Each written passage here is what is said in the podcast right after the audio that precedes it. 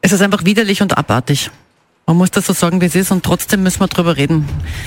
Es geht um Kinderpornografie. Guten Morgen, Antenne Salzburg hier mit Katja und Christian. Und vor allem durch diesen widerlichen, abartigen Fall Teichtmeister, muss man wirklich sagen, der da seit Tagen hohe Wellen bei uns in Österreich und auf der ganzen Welt schlägt, kümmern wir uns heute Morgen drum. Wir haben in den Nachrichten schon gehört, in Salzburg haben sich in den letzten Jahren die Zahlen der Täter ja, verfünffacht.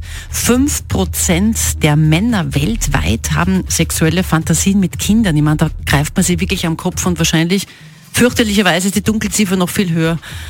Und genau deswegen ist wichtig, dass man auch über dieses grauenhafte Thema drüber redet. Und heute tun wir das mit einer Psychologin, Psychologin aus Salzburg, Andrea Hammerer. Sie hat mit Tätern und mit Opfern zu tun.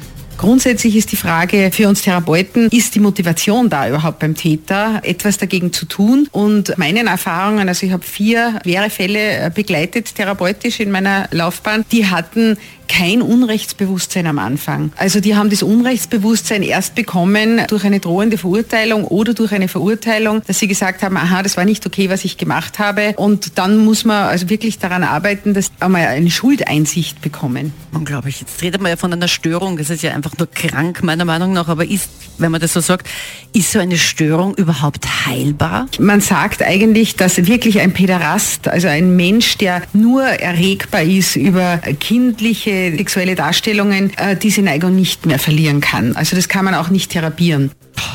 Wer sind denn die Opfer? Es gibt äh, ganz viele Untersuchungen dazu natürlich. Sehr interessant ist wahrscheinlich die Tatsache, dass unter Siebenjährige gleich Mädchen wie Burschen betroffen sind. Also den Tätern ist es offensichtlich bei Kleinkindern egal, welches Geschlecht die haben. Also das ist äh, also nicht geschlechtsbezogen. Später ist es dann schon so, dass natürlich mehr Mädchen Opfer werden. Der neueste Trend ist, Sie haben es auch gerade bei uns in den Nachrichten gehört, das Ganze live zu machen, also mit Live-Bild. Wie schaut mit den Folgen für die Opfer aus? Die Schäden von Kindesmissbrauch sind so schwerwiegend, dass wir wissen, dass ganz, ganz viele Selbstmorde aus diesem Grund passieren. Von schweren Depressionen natürlich ganz zu schweigen, von großer Unsicherheit, die äh, missbrauchte Kinder erleben, natürlich auch sexuelle Einschränkungen im eigenen äh, Sexualleben, dass man sich nicht hingeben kann, vertrauensvoll. Also die, die Bandbreite der Schäden ist enorm.